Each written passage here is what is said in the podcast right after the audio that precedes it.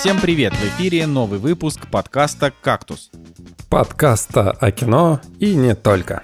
И с вами Евгений Москвин и Николай Солнышко. Сегодня в программе фильм от подписчика «Дом» — артхаусный ужастик прямиком из Японии 1977 года. Аполлон 10, 1 вторая. Ностальгия по Америке 60-х. Ренфилд. Много крови, абьюз и оторванные конечности. Рубрика «Пересмотр». Жасмин и День радио. Так, ну надо сразу сказать, что с нами сегодня не будет Николая Цигулиева, вот, э, потому что Николаю Цигулиеву стало нехорошо буквально несколько часов назад, вот, и к тому моменту, как вы будете слушать этот подкаст э, Николаю Цигулиеву уже, мы очень надеемся, что будет хорошо, а, но вы все равно там поприсылайте ему каких-нибудь э, стикеров, каких-нибудь слов поддержки. Ну, я думаю, ему будет приятно. Да. Вот. Когда я сказал подкаст о кино не только, паузы, я такой, так, кого-то не хватает. Обычно Николай же вступает. И я такой, о, черт, что-то поменялось. Да, да, вот такая, вот такая вот судьба у сегодняшнего выпуска. А, но, тем не менее, хотелось бы сказать, что вот у нас сегодня будет фильм от подписчика, а фильм от подписчика — это услуга, которую вы можете заказать на нашем Бусти по ссылочке в описании. А, вот, потому что мы э, в последнее время забываем напоминать, а тем, тем не менее, Бусти это такая замечательная площадка, на которой э, вы можете зарегистрироваться и с ее помощью поддержать ваш любимый подкаст «Кактус». Вы сможете заказать у нас фильм на просмотр, вы можете заказать у нас какую-нибудь фразу. Ни разу никто этим не пользовался, но мало ли вдруг. А, вы можете прям даже э, подарить кому-нибудь запись блока подкаста с нами, но э, или например, заплатить а, символическую сумму 400 рублей и послушать 26 выпусков подкаста «Кактус Толк», который совершенно потрясающий подкаст обо всем, не о кино вообще. Вот, э, очень ностальгический, очень веселый, такой как бы про, э, я бы сказал, такой подкаст про нулевые, про наши нулевые. А, поэтому, да, всем его тоже рекомендуем. Ну вот, собственно, а здесь вы бесплатно слушаете, а, значит, родимый кактус, вот, а так, ну, захотите поддержать, чё бы, чё бы и нет, да, ныряйте по ссылке. Вот, а так что, Жень, как, как дела твои? Что-нибудь хочешь добавить? Да, в принципе, насыщенная неделя была, и все вообще началось с того, что я впервые за долгое время сходил на концерт и повеселился от души. Да, что, что за неделе... группа? Что за группа? На прошлой неделе была баня, теперь концерт. Короче, да. группа называется TMNV. Мне кажется, мало кто о ней слышал, но классная группа, мне очень нравится. И я ее, по-моему, в прошлом году узнал, когда... Да, короче, история была такая. Мы пошли в бар с друзьями, и это было я календарь переверну и снова 3 сентября. 3 сентября, короче, мы с друзьями собрались в бар и что-то сидим, значит, э, разговариваем, выпиваем, и тут включается подборка разных э, песен, каверов всяких разных на 3 сентября Шафутинского. И там даже как бы люди начали отмечать, там что-то кричать и так далее. И, в общем, один из треков, который вот э, был, это был как раз-таки кавер от э, Team NV. Короче, у него до этого был известный трек про аквадискотеку. Вот, э, они с этим стрельнули. А нам все другие песни понравились, и я очень долго ждал, когда будет концерт, и вот он произошел. Но на самом деле, как бы история вообще такая, что мы до этого покупали билеты с 2019 года, наверное, мы покупали на Майкла Кивануку, на... Блин, Майкл Кивануку, он так и не приехал приехал, получается, да? Да, он не приехал. Потом э, группа, которую я постоянно забываю название, которая воссоединилась перед ковидом, и, короче, они должны были приехать в Питер и Москву, они в итоге так не приехали. Короче, мы профукали два концерта, и нам, конечно, никто деньги не вернул. Вот, и мы такие, блин, концерт, это-то-то. А, нет, ну ладно, мы на Агутина еще сходили. Было такое вот. И, короче, вот и я такой, нет, все, надо идти на Team NV. И это было классно. Они сыграли 23 э, трека. И чтобы ты понимал, 23 трека я отплясал как не в себя. И э, вот до этого я был, наверное, на таком вот э, мясорубном концерте. Это был System of a Down последний раз, э, где я прям в фан-зоне стоял. И мне кажется, я на треке третьем или четвертом уже помирал. Ну, то есть мне не хватало отдыхалки, и я такой, господи, я уже чувствую себя старым. А здесь прям 23 трека я отплясал как бешеный. Был мокрый весь вообще просто. С меня пот стекал там ручьями. И мы с Надей чувствовали себя отлично. И я такой, вау, что это? Это пятый этаж пешком каждый день или что это? Ну, реально, как бы очень странно. Так что вот, зайдите на Яндекс Музыку, вбейте TMNV, там есть э, пара клевых треков, мне кажется, многим может э, понравиться.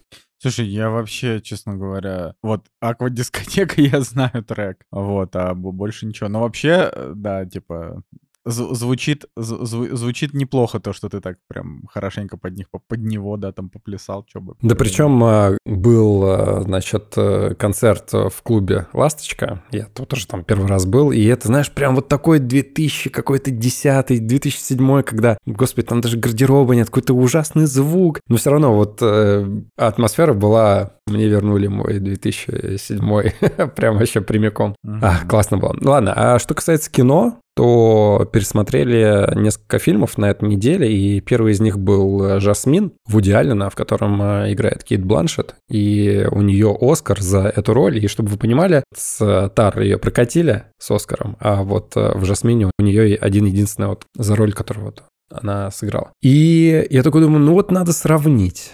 Как-то вот я давно смотрел «Жасмина», он мне тогда, в принципе, понравился, и я подумал, что вот надо свежим взглядом сравнить, вот за что дают Оскар за женскую роль и за что не дают. Ну и, короче, прикольно. Я себя поймал на мысли, что так вот в двух словах это очередной проходной фильм для меня в идеально, ну, который один из миллиона, все об одном же, да, все то же самое, но актерская игра Кейт Бланшет, она вывела персонажа на какой-то вот немножечко другой уровень, который э, эту грань перешагивает и делает фильм из э, обыденного посредственного, ну ладно, непосредственно, ну просто похожего на все остальные фильмы в идеале, да, которые, в принципе, особо ни о чем. Но вот именно актерская игра, она выводит персонажа, она показывает вот этот нерв и делает его реально чуть выше, чем э, другие какие-то фильмы в идеале. Это прикольно. Я поймал на этой мысли, что вот была бы, наверное, другая актриса, возможно, она бы не смогла показать вот это вот э, немножко расстройство психическое. Ну, я не знаю, мне вот, я, я когда смотрел «Жасмин», я помню, ну, я, у меня ему семерочка стоит, а, я просто помню, что он не вызвал у меня какого-то как раз вот удовольствия, как я, блин, я 9 лет назад его смотрел, офигеть. А, что как бы из как раз из всех фильмов Вуди Аллена Жасмин, ну вот один из таких наименее, наименее мне понравившихся, даже несмотря на Кейт Бланшет. Вот, но в целом, блин, ну это ж Вуди Аллен. У него, у него всегда либо с упором в комедию, либо с упором в драму, такие странные персонажи. И типа вот этот фильм, он как бы с упором в драму, вот. Но при этом э, он такой, как будто бы не дожал он где-то, вот так вот. Ну вот на дворе у нас сейчас э, получается 2023, фильм вышел в 2013, и давайте так, Вуди Аллен у нас, ну, практически отменен, да, за свои истории с несовершеннолетней, кто там, падчерица, да, у него и была или кто, ну, короче, я не помню уже, да. Потом, э, значит, э, в этом фильме играет Алек Болдуин, который застрелил кого там на съемочной площадке, его тоже по судам чуть ли не... Ну, его оправдали, вот буквально неделю назад, по-моему, была новость о том, что все, его все-таки окончательно оправдали. Там, там трагичная история, да. Да. И, соответственно, Луис Сикей в этом фильме тоже играет, тоже отмененный э, стендапер. И, и Кейт Бланшет, которая играет Лидию Тар, которая отмененная в, в новом фильме, да, персонаж?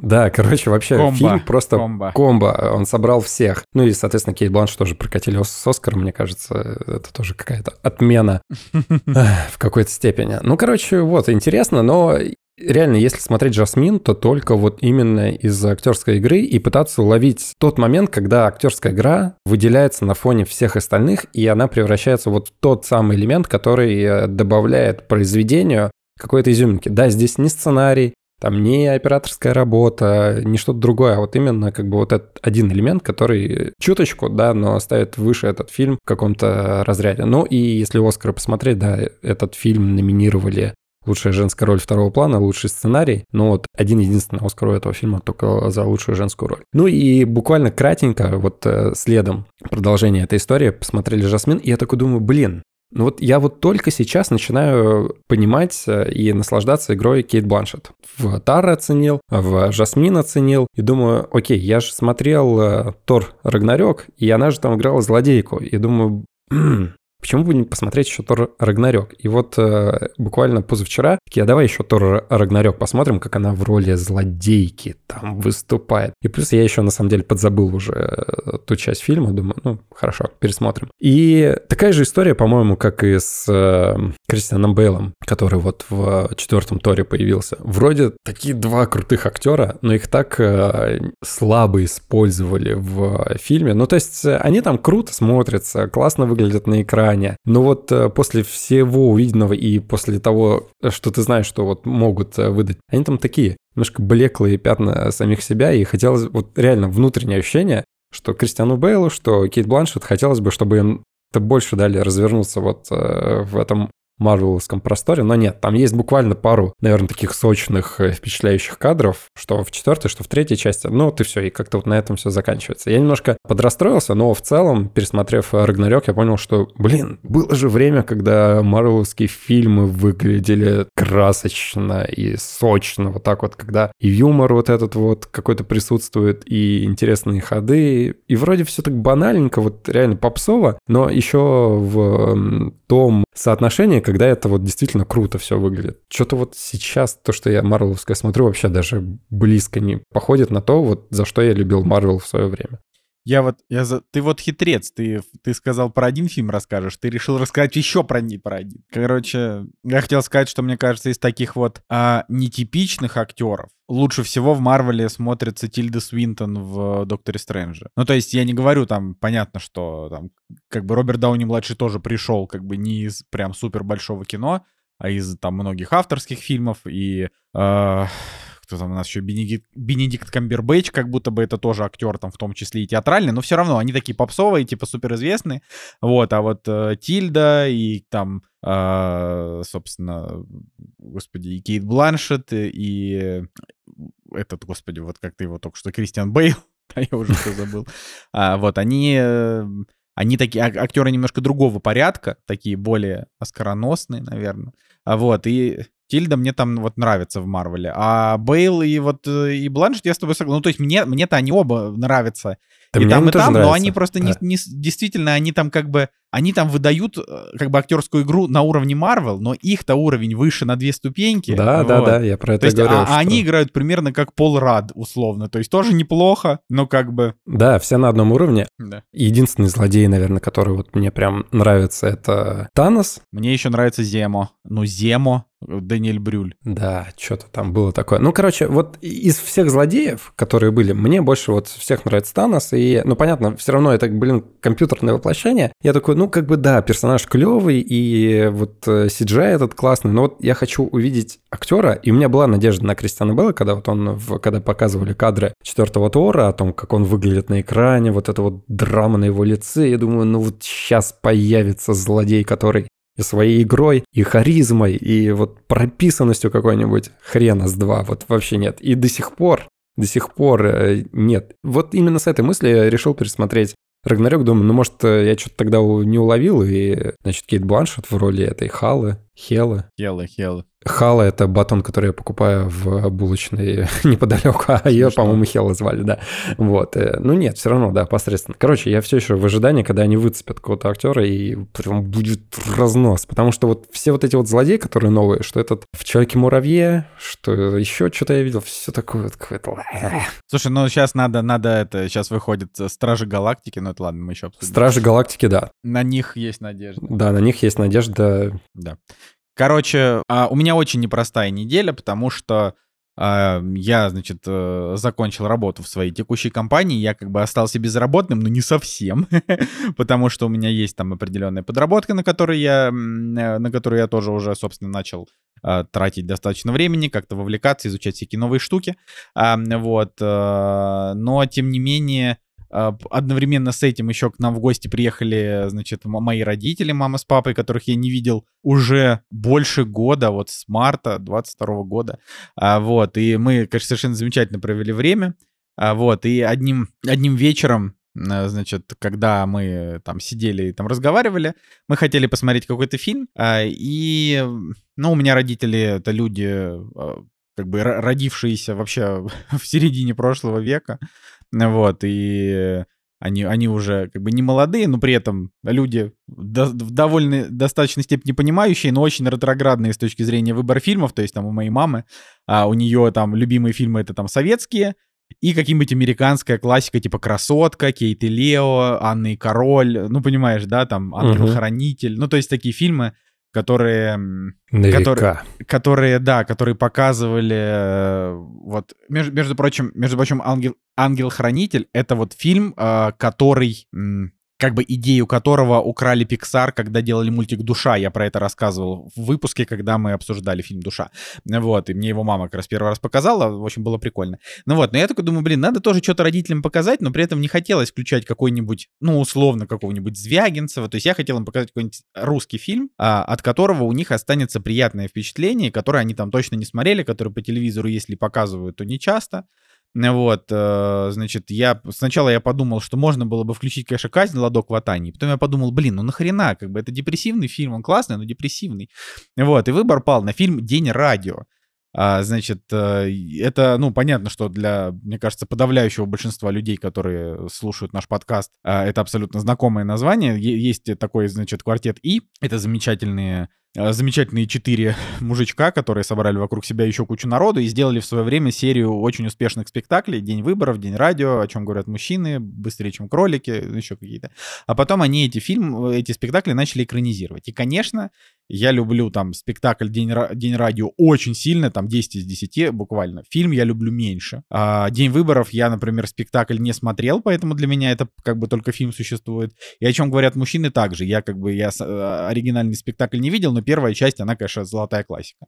Вот. А, и так вот, значит, День радио решил им показать, ну, потому что спектакль, очевидно, им, конечно, было бы как-то тяжеловато воспринимать. Вот. И э, как бы у меня стояла оценка там, не знаю, спектакль, мне кажется, 10, фильм у меня стояло 9, но, как бы справедливости ради, эту оценку я поставил в 2010 году, 13 лет назад, когда мне было 18 лет. Вот, э, сейчас, как бы, когда я его пересмотрел, соответственно, 13 лет спустя, а, потому что фильм я реально смотрел только один раз, значит, э, я вот, как бы, спектакль я смотрел несколько раз, а фильм один, но я все равно, смотря фильм, я некоторые фразы просто наизусть проговаривал вместе с героями, потому что они перешли из спектакля тоже в полнометражный полнометражку.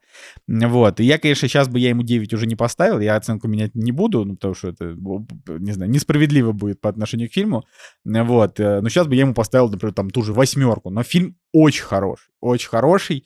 А, конечно, советую в первую очередь, если кто-то вдруг не видел, смотреть спектакль сначала. Он тоже, он, кстати, на Кинопоиске есть и спектакль, и фильм, а, что, что забавно. Вот, и поэтому, да, смотрите спектакль, реально очень-очень смешной. Ну вот, но фильм тоже классный, там типа сюжет про то, что на одном радио, которое называется «Как бы радио», должен пройти э, марафон поддержку туристов в Конго, которые там что-то застряли. Но так получилось, что э, соседняя радиостанция, которая конкурент, ну, значит, конкуренты, они запустили тоже свой марафон в поддержку вот этих туристов Конго, и, соответственно, нашим э, главным героям, это типа креативная команда радио и ведущие этого радио, им, им значит, э, нужно было буквально за там 10 минут родить новую идею для марафона, а марафон нельзя было отменять, потому что, ну, как бы это очень так плохо в фильме объясняется, но общая логика в том, что этот марафон — он а, привлекает какое-то большое количество денег инвесторских, а, вот, и э, как бы не запустить этот марафон, это значит потерять рейтинги, это значит потерять деньги, ну, в общем, для них это там критично. И, конечно, видеть Мишу Козырева как главу радиостанции, это невероятно смешно. Видеть, конечно, как там вот э, Слава, Камиль, Лёни и Саша они там еще такие молодые, блин, они, ну, то есть, это как, как, как вот, вот эти их типажи, то есть, когда мы смотрим, о чем говорят мужчины, они там играют уже как бы взрослые версии себя, ну, то есть уже такие, значит, сформировавшиеся мужики, и они, ну, думают они как их герои или не думают, это не важно, но как бы их персонажи, в, в, о чем говорят мужчины, это уже как бы их альтер-эго, можно сказать. А вот э, День выборов и День радио, это, ну, как бы, это выдуманные персонажи, которых они играют. То есть это, ну, там исключительно все смеются над тем, что э, там Леонид Барац, которого как, бы, который его персонаж э, в день выборов, в дне, радио, его зовут там Леша. А, как бы Леша, вот он такой, э, он такой манерный немножко, и они все время шутят, э, шутят всякие такие гей-шутки на эту тему. Ну, в общем, это довольно забавно. А, вот, и Нона Гришаева там, конечно, еще такая молодая секси-тян. Значит, ну, это, ну, это прям, прям реально очень забавно, и, и я прям рад, но но, но, я хочу сказать, что в спектакле одну из главных ролей играет Михаил Полицей Мака, а его роль в фильме, она как бы разбилась, получается, на две. Там, там полицей Мака тоже появляется, ну, буквально на две минуты. а его роль играет, э, значит, э, мужик, которого зовут Дмитрий Марьянов. А вот, я сейчас смотрю, у него какая-то черно-белая фотография. Да, блин, он в 2017 году умер. Вот это, конечно, грустно. А вот Дмитрий Марьянов там играет э, его роль плюс играет еще Максим Виторган. Вот. И получается, что, ну вот, полицей Маков в спектакле, он намного, конечно, прикольнее, чем вот, чем вот эти двое. А, то есть там не они играют одного персонажа, просто его как бы роль этого персонажа, по-моему, разделили на двое. Но я уже, насколько, насколько я помню, в спектакле. Вот. Что ты говорил? А я хотел спросить, а просто твои родители-то до этого не видели, что ли? Нет, нет, нет. Вообще, вот они, они не видели как-то, потому что, ну, они вообще очень много чего пропустили, а, как бы, потому что ну вот, ну вот представь, у меня родителям по 68 лет, да, то есть это они уже как бы, и, они, они ну, как бы достаточно молоды для своего возраста, но все равно как бы это такое поколение советских зрителей, которые выросли на, мало того, что они выросли на советском кино, они еще выросли на вот этой культуре пересмотра картин, которая угу, создавалась да, да. все эти годы российским телевидением. То есть как это работает? Закупает там первый канал какую-нибудь красотку там за миллионы долларов, там, знаешь, там невероятные суммы, которые они платили за это, за то, чтобы ее гонять. И вот они раз в какое-то время показывают красотку, и мама ее смотрит. И вот, понимаешь, то есть когда мама говорит про какой-то фильм, она никогда не говорит фразу, типа, вот я посмотрела какой-то фильм, и вот он мне прям так понравился. Она там, например, говорит, вот что-то красотку давно не показывали, давно не пересматривала.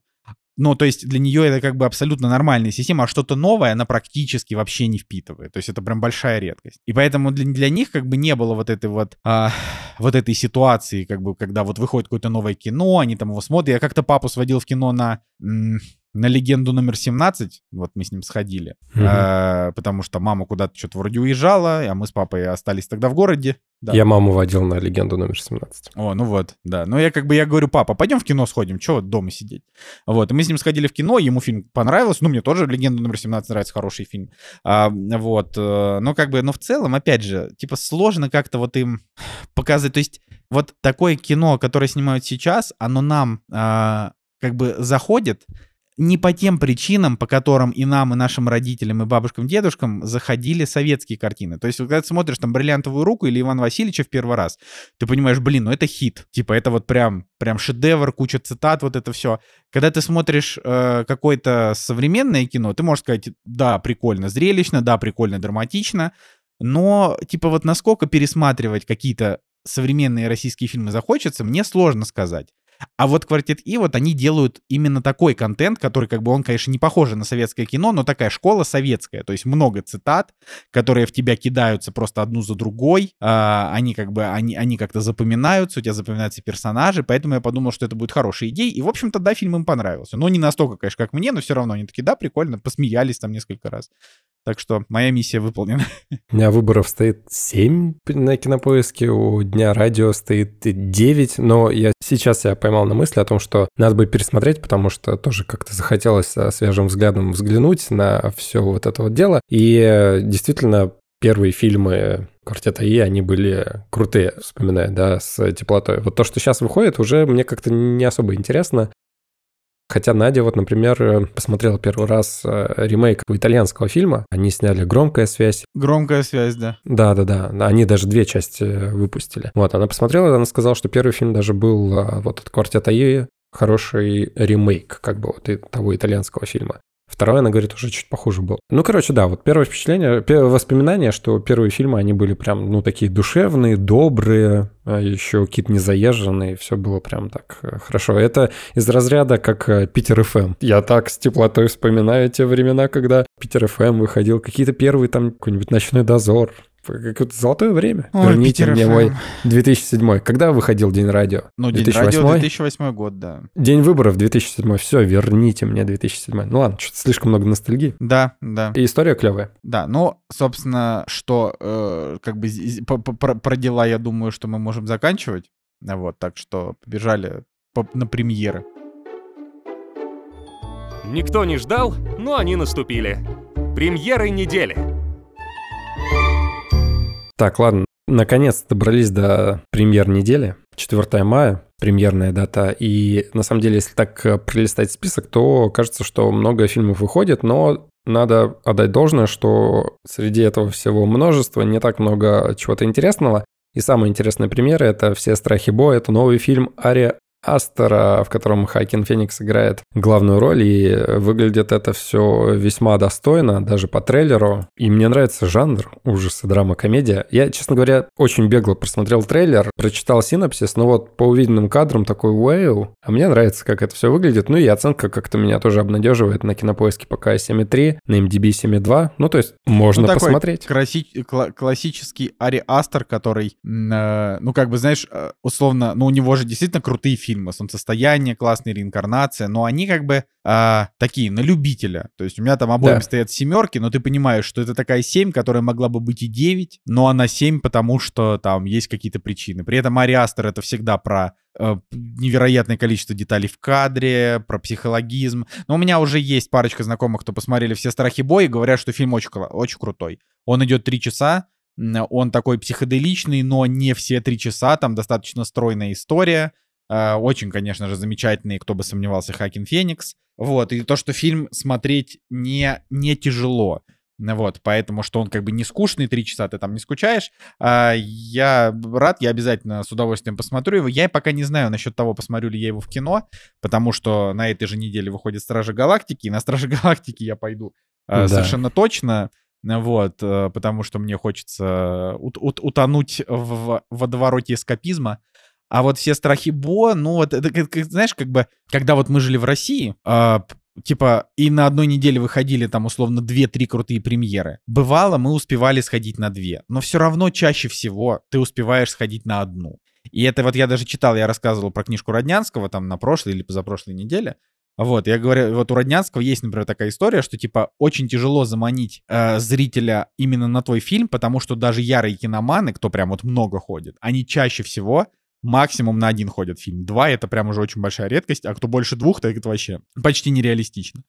Поэтому вот если выбирать между Бо и Стражами, я схожу на Стражей, потому что их я просто хочу посмотреть, как бы как вот развлечься, а Бо это можно посмотреть и дома, в спокойной атмосфере, без людей, которые там будут выходить из зала, плюс мне будет точно за три часа хотеться в туалет, поэтому вот я, наверное, наверное, я может быть, его дома посмотрю, но посмотрим, посмотрим. Ну и что нужно отметить, что, получается, у предыдущих фильмов а, Ариастера, значит, реинкарнация 6.4, у солнцестояния 6.5, э, все страхи Бо пока 7.3. Ну, возможно, упадет, потому что там еще не очень много оценок, но, по крайней мере, да, как-то по восходящему у него все идет. И, конечно же, в этом фильме он и режиссер, и сценарист, и продюсер. Люблю такие темы, когда вот один человек в свои руки берет производство каких-то вот э, таких картин. Ладно, есть э, забавное кино, называется «Кунг-фу жеребец», э, Джеки Чан там играет. Я как-то, наверное, месяц или два назад смотрел трейлер, и внезапно мне даже как-то все приглянулось. Э, у него оценочки на MDB 7,3, там ну, тоже там не 300, очень много оценок. 300 оценок, я не знаю, да, можно но доверять. опять же, когда вот я посмотрел трейлер, мне показалось, что из этого может что-то выйти хорошее. Не знаю, но вот а, такое ощущение было. Хотя, опять же, я в последнее время по трейлерам делаю очень много ошибок. Кажется, что трейлер выглядит более-менее привлекательно, но что-то вот потом оценки не очень высокие. Ну ладно, посмотрим. В любом случае, приятно видеть, что Джеки Чан, да, все еще в кино появляется. Ну, на самом деле, Джеки Чан просто ему так-то конечно, хоть уже и 69 лет, но он особо и не переставал появляться в кино, просто он как-то перестал сниматься в, в таком ярком голливудском комедийном кино а-ля «Смокинг» э, там и какие-нибудь «Доспехи Бога». Хотя «Доспехи Бога» — это как раз, это как раз китайское кино. Ну, типа вот у него был там, был «Смокинг», были вот эти вот, где он играл с Оуэном Уилсоном. Короче... А час пик еще. Да, да, час пик. Все да. ждем, какая там четвертая часть должна да, быть. Да, ну и вот, и вот когда он как бы вернулся в Китай, чтобы сниматься в Китай, я правда не знаю его жизненную историю, почему он типа уехал из Голливуда, но его, да, «Доспехи Бога», конечно, «Доспехи Бога». А, вот, но когда вот это вот все у него произошло в жизни, он, он как бы потерялся из главных ролей. Возможно, это из-за фильма «Шпион по соседству» 2009 года провального. Да, слушай, я думаю, это стандартная история, когда вот всех этих уже известных актеров в возрасте, их просто уже крупные студии не зовут э, в свои картины. И какая тяжелая э, судьба у следующей части «Час пик». По-моему, лет 10 уже, да, там что-то обещают, обещают. И вот э, года два последние я слышу, что Крис Тайгер, то Джеки Чан, они такие, да-да, мы все еще работаем, вот сейчас, сейчас. Но что-то как-то нет. И сериал уже даже, по-моему, успел выйти, который уже закрыли. И все равно вот они что-то вот сейчас, сейчас будет. Это как с «Смертельное оружие» от Мела Гибсона. Там же умер режиссер, который снимал все предыдущие части «Смертельного оружия». И такие, вот, сейчас мы тоже снимем, сейчас, сейчас, и что-то все как-то вот в производство не заходит. Ну ладно, это я уже углубился куда-то. Короче, выходит последний, насколько я помню по новостям последний фильм с э, Брюсом Уиллисом, вот в тех э, картинах, в которых он успел сняться, «Миссия Ассасина» появляется на больших экранах снова. Ну, в смысле, в России. Ну, какая экранах. беда, господи. MDB 3.1, Кинопоиск 4. Ну, вот что такое? Вот как вот он? Я не знаю. Надо отдать должное. На Кинопоиске вышел ролик, за что мы любим э, Брюса Уиллиса. И достаточно сентиментальный и приятный глазу ролик у них вышел на тему того, как Брюс Уиллис попал в кино, как он прославился, какие там перипетии в его актерской карьере были. Очень классный момент. Мне понравилась история, как он напросился к Тарантино в «Криминальное чтиво», и это классно. Они вот прям сделали вот вырезку, где он э, в «Криминальном чтиве» отыгрывает глазами свою роль, как через глаза, через взгляд показывает актерское мастерство, и действительно как бы классно. Ну, короче, очень классный ролик, советую посмотреть.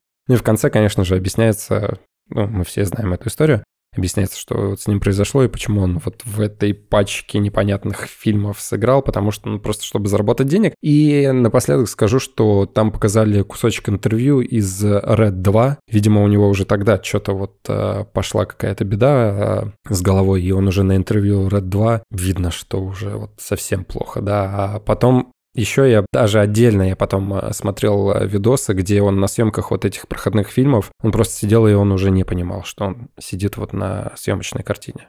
Это как бы очень странно осознавать, но в то же время я вспоминаю, что вот «Стекло» был последний фильм, да, в котором он сыграл, и там он неплохо выглядел в кадре, ну то есть, видимо, как-то, может, временами. Короче, очень грустная история. Я когда вот ролик посмотрел, я, наверное, еще минут 10 грустил, такой думаю, блин, как грустно. Получается, да, получается, что стекло это вот последний с ним, хотя я не смотрел стекло и наверное, не планирую.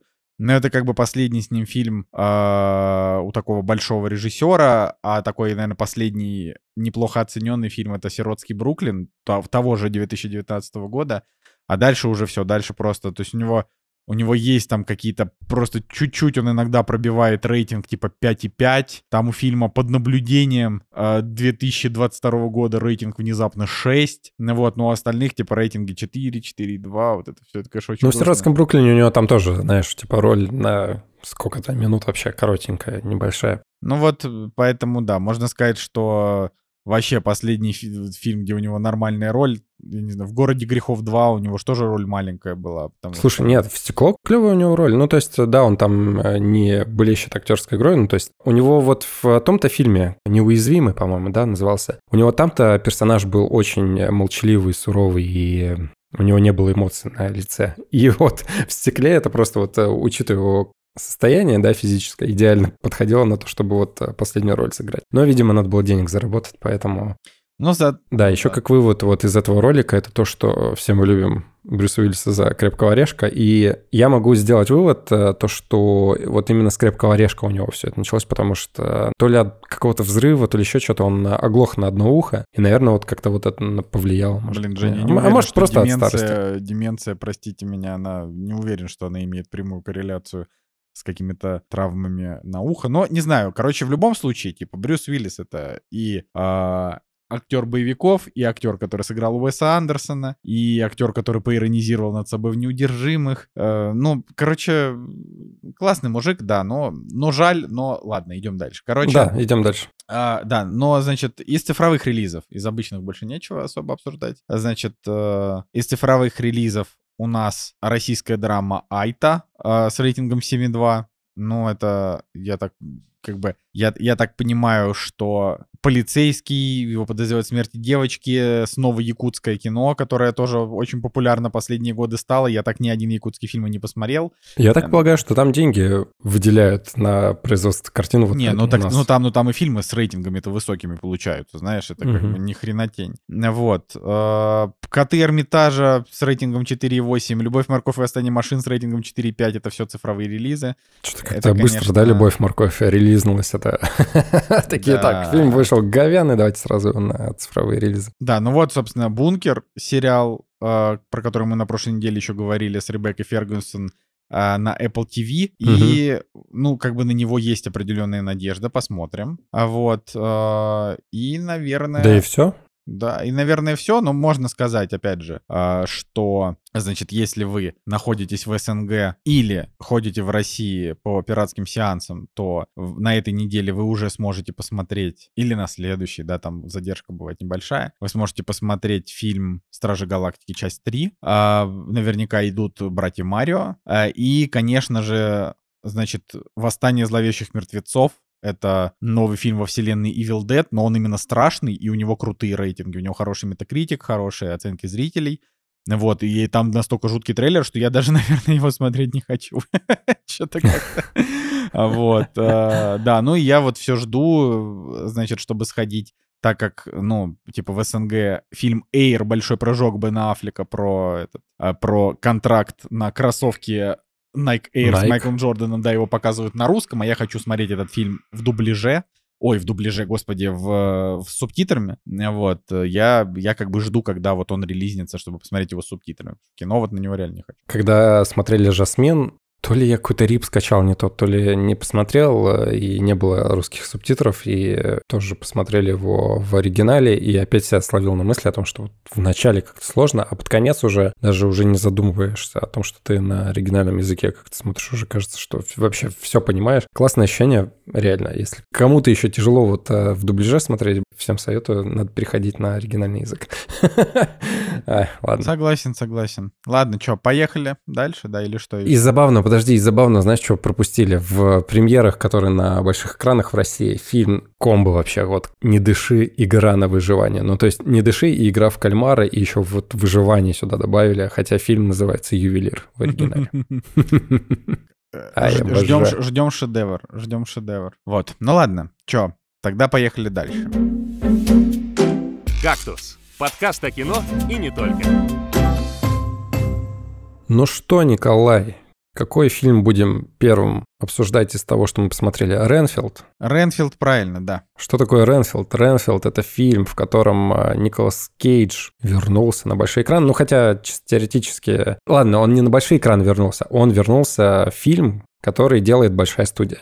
Все-таки Lionsgate, а, когда выпускали тяжесть его актерского таланта невыносимая. Все-таки, да, Lionsgate, мне кажется, они так, давайте вот выпустим на какие-то большие экраны, а в целом вот э, Direct to DVD, как обычно. Хотя все равно качественный фильм был и так далее. А здесь вот прям 65 миллионов бюджет, еще какие-то актеры, которые более-менее известны в кадре, и Николас Кейдж на постере. Ну, короче, Такое вот прям возвращение. Ну, еще надо сказать, большим что... Бюджетом. Да, да, что у фильма бюджет-то 65 миллионов долларов, что как бы для фильмов э, с Николасом Кейджем это сейчас большая редкость. Вот, и... И, соответственно, да. режиссер Крис Маккей, он снял «Война будущего». У меня три стоит этому фильму, да, я уже даже забыл про него. «Лего Бэтмен», что там еще было. Ну, короче, режиссер, который может что-то снять. И вот он снял «Ренфилд». Там еще играет Николас э, Холт, хотел сказать сразу на автомате, такой Николас Кейдж. Николас Два Холт. Николаса. Кейдж. Два Николаса, да. Аквафина, которую мы видели в... Аквафина клевая. Шанчи а и Прощание в первую очередь. Плюс она в рае и Последний дракон. А, ну, Прощание это классная вот эта вот да. драма, где она приезжает э,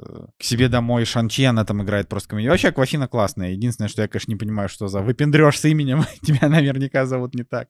А я, кстати, вот. ее перепутал с э, актрисой. Я подумал, что она играла в Ките. Не-не-не, ты чё, алло, алло. В Ките играет девушка, которая играет в фильме «Меню», например. А Аквафину на самом деле зовут, я вот э, смотрю, Нора Лам. Ну, Нора Лам, кстати, нормально звучит. Ну, она, да, она, видимо, вот так вот решила угореть.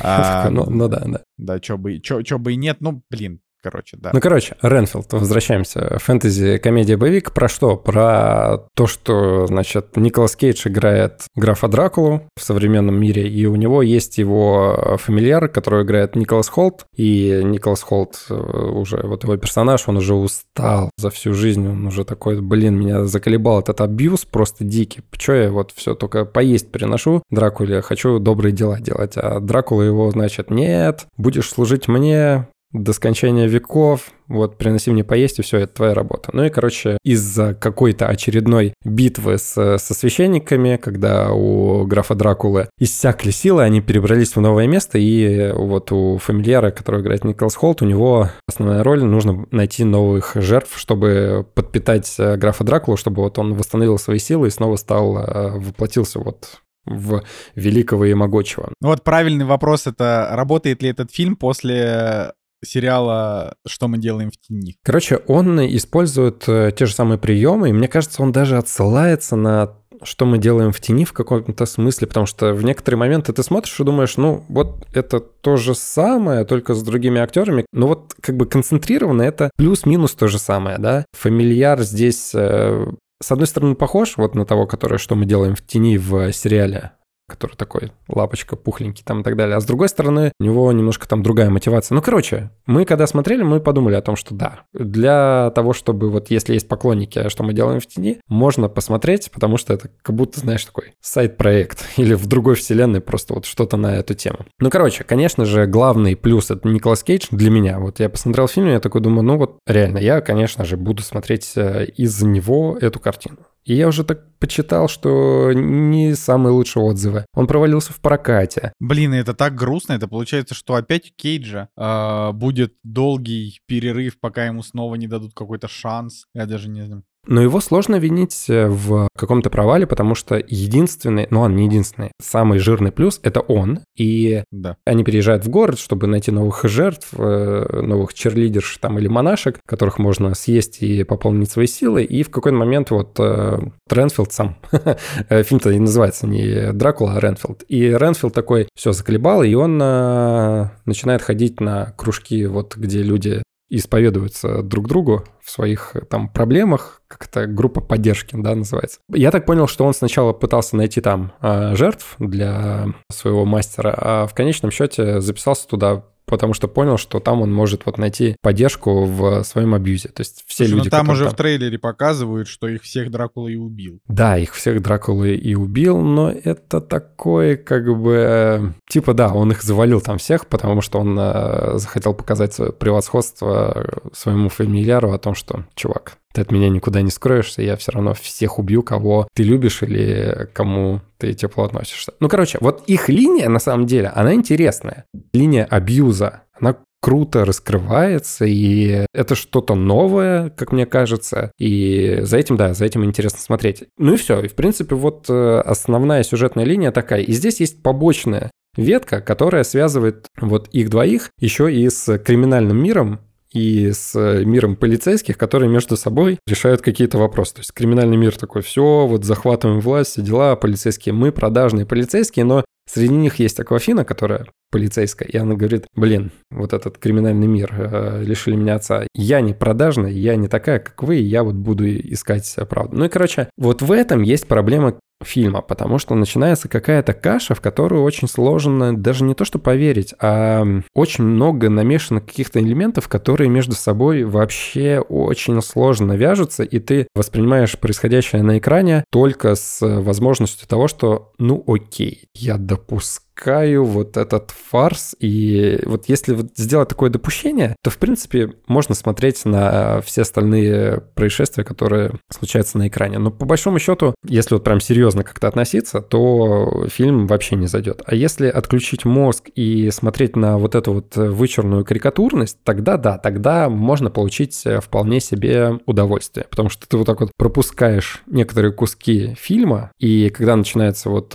приятные бонусы, ты такой, ага, ну вот, вот наконец-то я дождался. И вот таких вот моментов, когда ты такой, вот наконец-то я дождался, их не так много, но они реально яркие. Николас Кейдж в роли вампира, он вообще потрясающий. То есть он здесь и отвратный, он здесь и притягательный. Э, он черпал вдохновение вот в старых фильмах про Дракула 31 года какого-нибудь, и у него действительно такой классический Дракула, которого вот можно было в прошлом как-то наблюдать, и он очень органично в этой роли выглядит, но плюс к тому он еще дерется, у него разные образы, то есть он, например, полностью какой-то выжженный свет, солнечным светом, и у него там какие-нибудь ошметки кожи падают, и он все равно как бы кайфует от этого в кадре. Либо есть прям конкретно какие-нибудь э, стилизованные вставочки под э, старые фильмы про Дракулу, то есть 31 год, и ты смотришь, и как будто бы Николас Кейдж вообще вот из 31 года, и он просто перенесся вот в 23 и вообще ничего не поменялось, и вот эта стилизация, она крутая. Ну и, в общем, видно, когда вот ему дают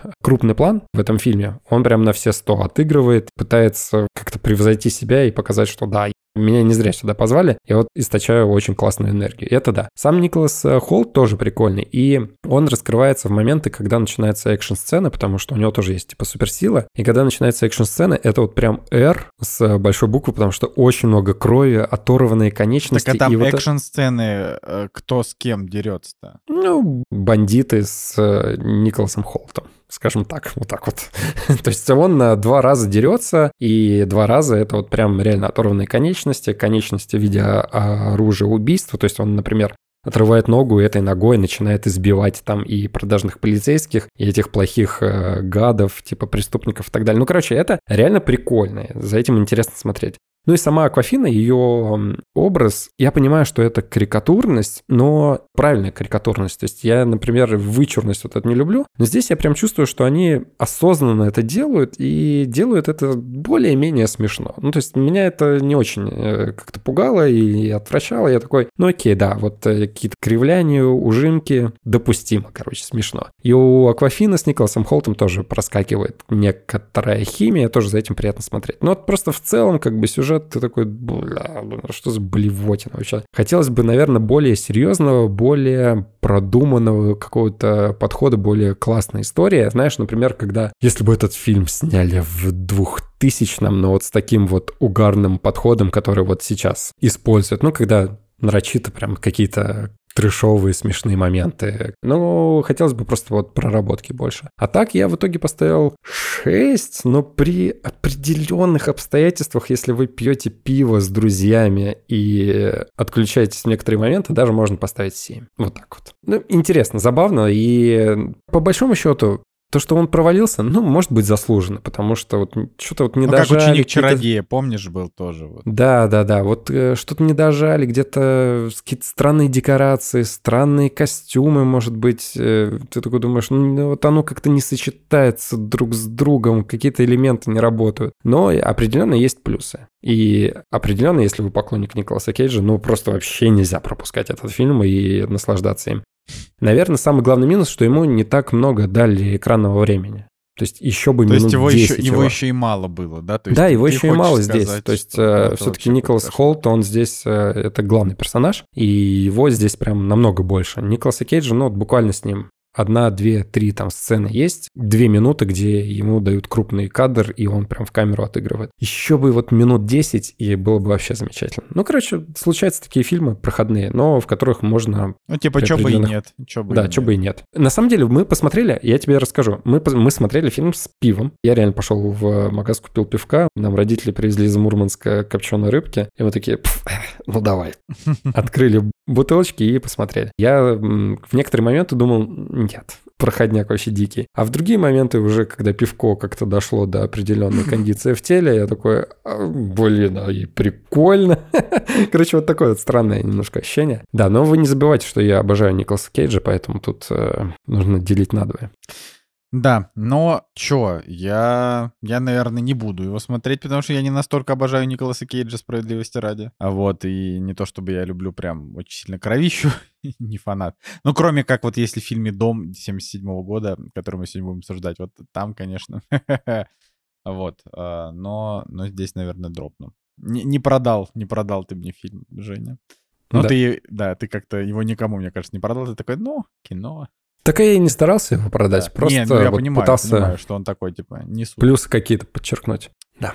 Да. Ну окей. А, ну, мой сегодняшний монолог а, будет про фильм «Аполлон 10 с половиной. Приключения космического века». А, значит, а, ну тут я, во-первых, для начала хочу бросить мешок камней, который я копил все эти несколько недель в сторону Жени Москвина и Николая Цигулиева, с которыми я хотел этот фильм обсудить. Я говорю, ну посмотрите, ну это, это очень хорошее кино для того, чтобы обсудить его вместе. Но в итоге так это и не произошло, так что хрена вы теперь его посмотрите, но вот и мучитесь, потому что фильм очень, очень хороший. Значит, что такое Аполлон 10, 1, 2, 10 с половиной, не знаю, как его правильно назвать.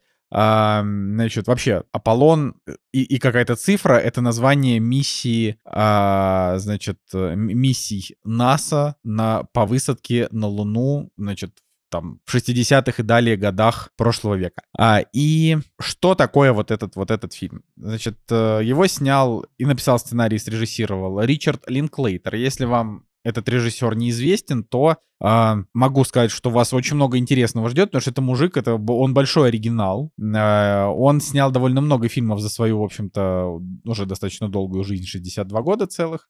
Э, он он человек, который вот он снимает какое-то душевное кино в промежутках между огромными проектами. Типа, например, фильма «Отрочество», который он снимал 12 лет с одними и теми же актерами, типа с детства и да, вот там до отрочества. Или, например, он снял э, цикл фильмов э, про парочку, которые там друг друга любят, э, с Итаном Хоуком и Жюли Дель Пи. Э, там, типа, фильм перед рассветом он снял в 95-м году, потом... Да, там снял, три части, по-моему. Потом перед закатом он снял в 2004 году, спустя 9 лет. А, и еще спустя, получается, еще 9 лет он снял перед полуночью. То есть это буквально раз в 9 лет он выпуска, выпускал фильм с этими, значит, с этими актерами. И пока, по-моему, не было про них никакого четвертого фильма, но вот было три.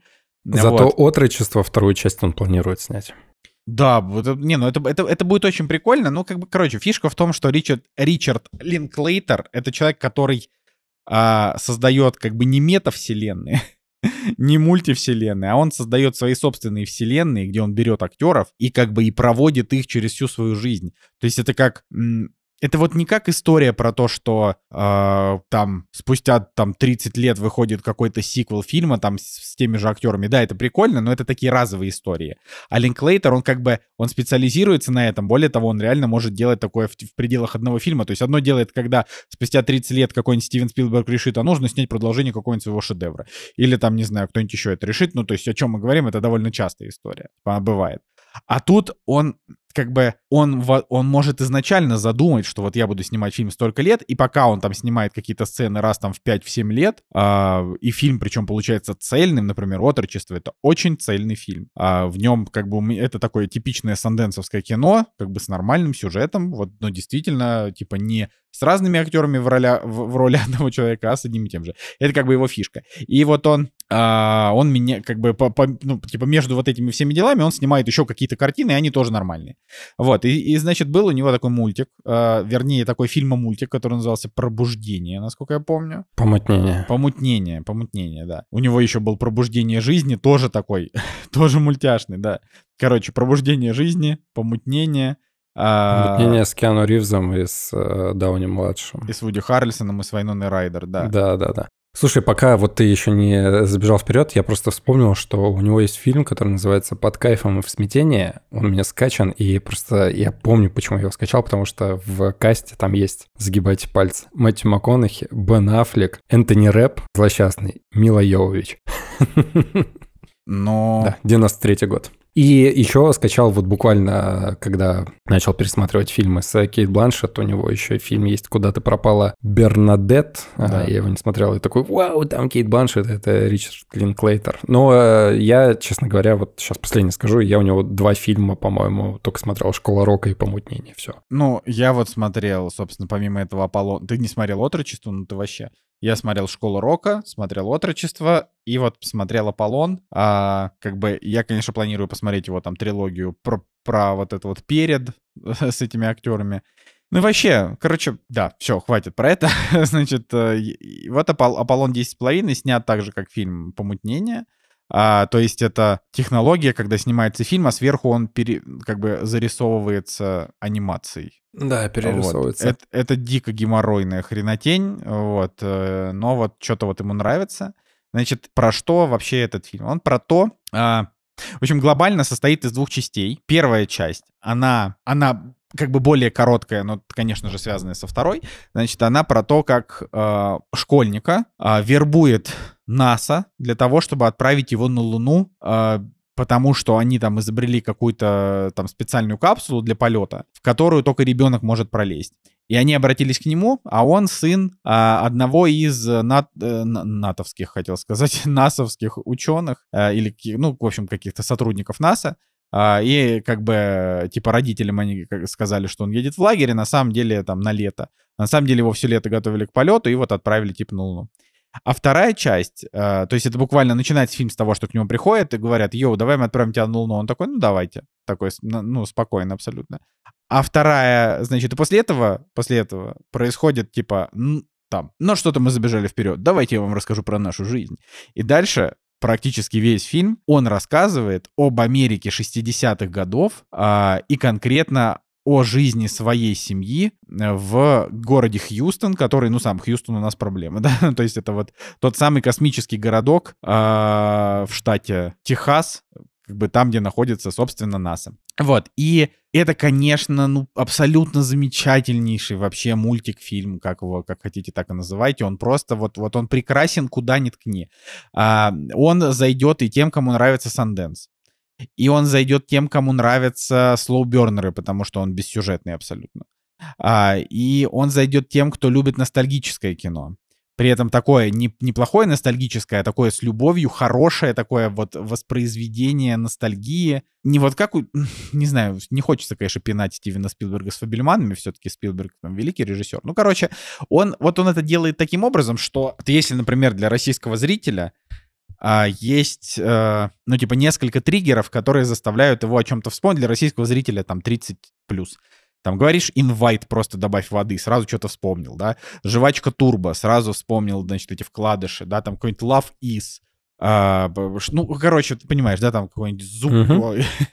вот, э, там плакаты с голыми спортивными женщинами, вот, и ты сразу вспоминаешь 90-е, то есть не то, чтобы это прям э, твое как бы отрочество, но это твое детство, когда ты там приходил куда-нибудь в гараж к отцу, там висел какой-нибудь плакат, э, или там, не знаю, у меня отец был, ну и есть, э, он такой достаточно религиозный человек, поэтому, поэтому он голых теток себе не вешал, э, но условно 90-е они Uh, они как часть такого общесоветского культурного кода с этими бандосами, но при этом с этой, значит, всей историей, uh, вот этим вот Сникерс, Кока-Кола, да, когда все, когда все только начали поэтому угорать, там всякие группы типа там No Limit, ну, ну ты понимаешь, да, там... Наклейки Турбо Мак- жвачек. Макарена, песни, вот это все.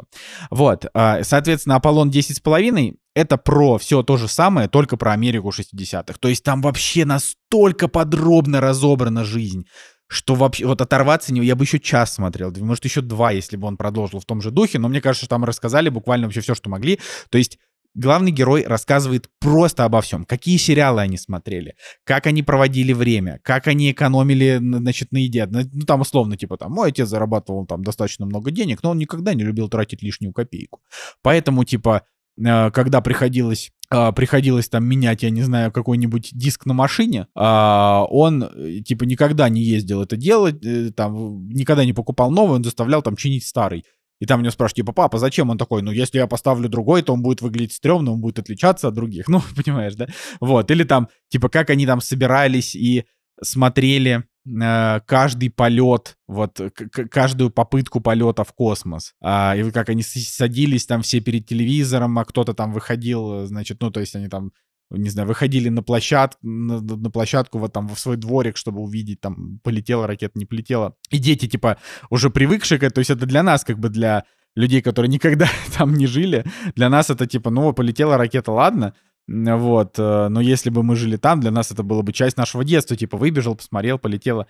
А, вот, вернее как, вряд ли бы кто из нас отказался на такое посмотреть, а там дети такие, типа, ну, уже для нас привычно, при этом все равно, конечно, выбегали.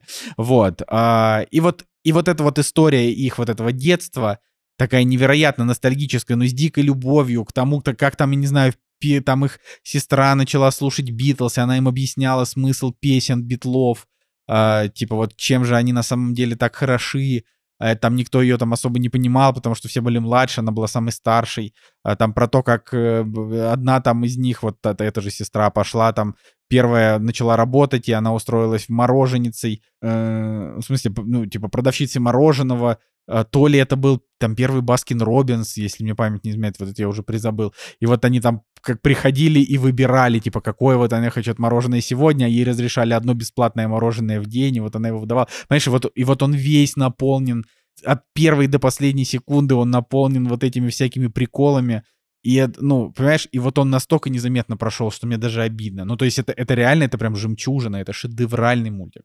И он как, ну, мультик-фильм. И да, там потом, там вылезает история про то, что вот таки вот он полетел на Луну, и это все как бы соединяется тоже достаточно симпатично с финальной, значит, там, с финальной парочкой сцен этой картины. Я не буду спойлерить, но там нечего спойлерить на самом деле.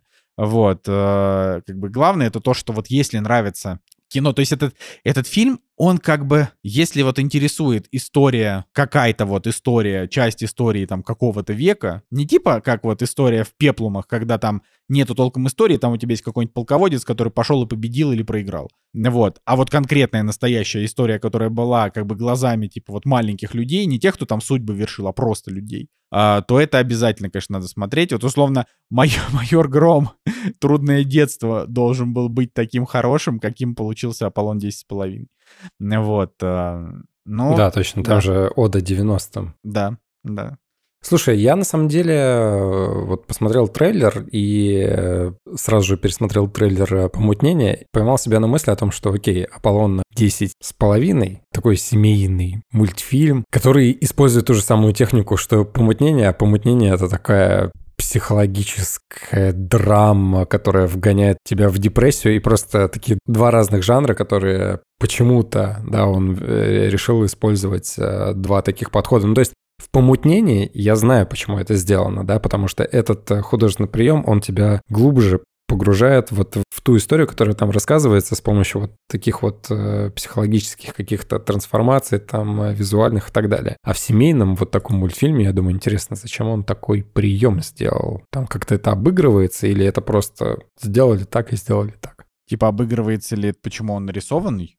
Ну, он же не нарисован, это он же снят и просто перерисован. Ну, просто для чего это вот именно такой истории? Не, ну когда, ну вот прям потому, что ты когда будешь смотреть, ты поймешь. Там очень много, там очень много такой э, правильной, очень симпатичной визуализации, угу. вот, которая, ну, которая хороша именно в таком мультформате, потому что, ну, он такой, как будто ну, бы... есть чтобы ему мешало быть просто вот мультфильмом? Вот, нет, просто мультфильмом я не знаю, чтобы ему мешало быть. Ну, то есть, ну, типа, наверное, ничего, но он сделал вот так. Ну, то есть, если бы это был как раз-таки именно фильм, то он риск, рисковал бы быть вот таким фильмом, как э, вот тот с молодым Джиллен Холлом. «Октябрьское небо». «Октябрьское небо», который мне как бы я уже, честно говоря, сейчас не, не так хорошо помню, но я помню, что он большого впечатления не произвел, но фильм неплохой. Ну вот он такой как бы серенький, но при этом тоже с какими-то там примесью тоже какой-то определенной ностальгии. Вот. А, ну и как бы если бы это был вот фильм а, без вот этой вот прорисовки, то он был бы, он был бы еще более медленный, и в нем не было бы таких э, ну как бы, как это сказать, он же немножечко фантастический, там есть uh-huh. вот элементы фантастики. И там еще есть элементы такого монтажа, когда там, не знаю, когда там накидывается, например, типа, там, и вот какие сериалы мы смотрели, там, «Вампир Джо», там, «Этот против этого», там, «Хищники в космосе». И вот там вот это вот он все накидывает прям с обложками, также нарисованными. И если бы это все, опять же, было вот в формате обычного стандартного кино, это бы смотрелось, может быть, не так драйвово, это бы смотрелось, может быть, даже немножко кринжово. Не знаю, сложно сказать. Вот. Mm-hmm. Но конкретно, конкретно этот формат, он абсолютно не мешает. Да, выглядит выглядит, опять же, эта рисовка, ну так, специфически, типа, это некачественная, типа, это не так, это не фотореалистичная вот так вот зарисовка, она специально такая нарочита, как бы такая размытая немножко. Вот, но ты к этому привыкаешь там за, за 3 минуты, то есть уже там не обращаешь внимания на это настолько, то есть просто для тебя идет течение, и ты как бы просто, ты просто чувствуешь этот фильм. Э, вот он просто для того, чтобы, для того, чтобы его почувствовать, плюс это реально абсолютнейший good, в нем вообще нет никакого конфликта, вот реально, типа, это не, это как бы история не про то, что там есть какая-то вдруг драма, драма, которая там что-то как-то внезапно всплыла. Нет, то есть это вот, вот как бы про, про его, про, про его детство, про его, скажем так, его становление как личность этого персонажа. Я не знаю, кстати, какое вот он имеет отношение к Линклейтеру, это немножко стыдно. А, сейчас, но сейчас вот я посмотрю на всякий случай. А, вот он, да, да, все правильно. Это как бы авто, частично автобиографическая история, потому что он сам родился в Хьюстоне, вот это все. То есть он да, да. То есть у нас десятилетие автобиографии режиссеров. Все да, такие режиссеры да, такие, так, вот все, начинаем про себя снимать, это будет интересно зрителям. Ну ладно, здесь хотя бы э, что-то интересное с точки зрения визуализации. Я же в свое время, когда помутнение посмотрел, там вот эта техника, она называется ротоскопирование, когда вот комбинация вот это происходит э, анимации и фильма. Я когда посмотрел «Помутнение», я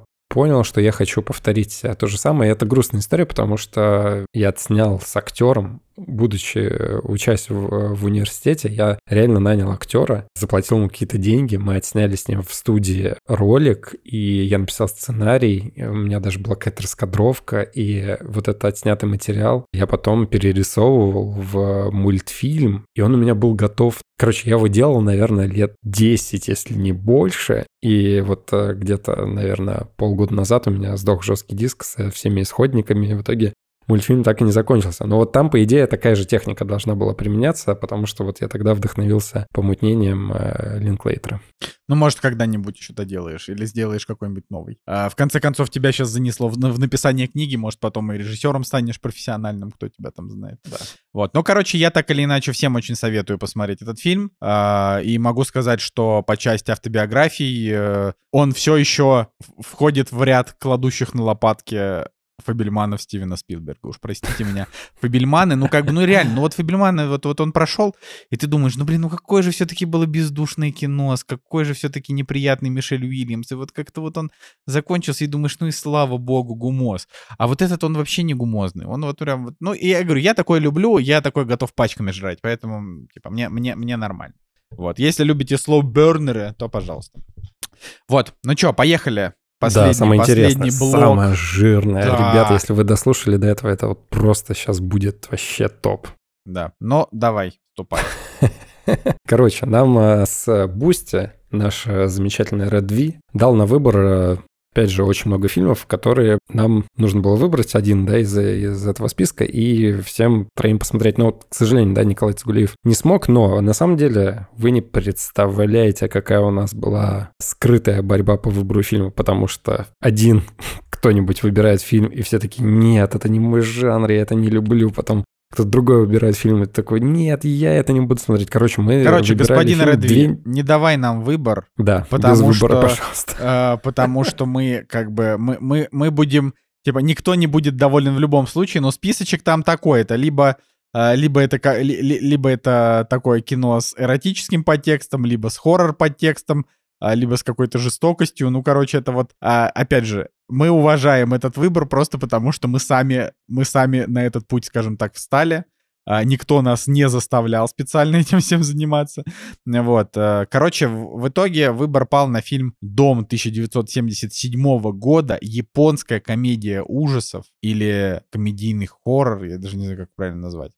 Вот. Или любовная драма. А, да. Ну, короче, я до последнего был против э, дома, потому что Коль написал дом, я такой, нет, только не дом, пожалуйста. А я такой, давайте посмотрим обнаженную с э, Дэвидом Льюисом. Нет, все. В итоге, короче, долго-долго выбирали, в итоге, да, действительно выбрали дом. И если вы будете на кинопоиске его вбивать, то обязательно нужно год указывать, потому что фильмов с названием «Дом» просто тьма тьмущая. Но что нужно знать? Это 1977 год. И я как-то в свое время рассказывал про фильм, который называется «Суспирия». Это итальянский хоррор, достаточно известный в узких кругах. Он тоже 1977 года. Они очень похожи между... Да, 1977 год. Они очень похожи, Потому что там, в принципе, наверное, какие-то похожие трюки. Но единственное, что японский фильм, он такой более анимешный, как будто такая интерпретация аниме только в виде фильма, как мне показалось. А Суспирия, вот он такой, он ближе к хоррору, какому-то такому классическому. Но самое прикольное, ребята,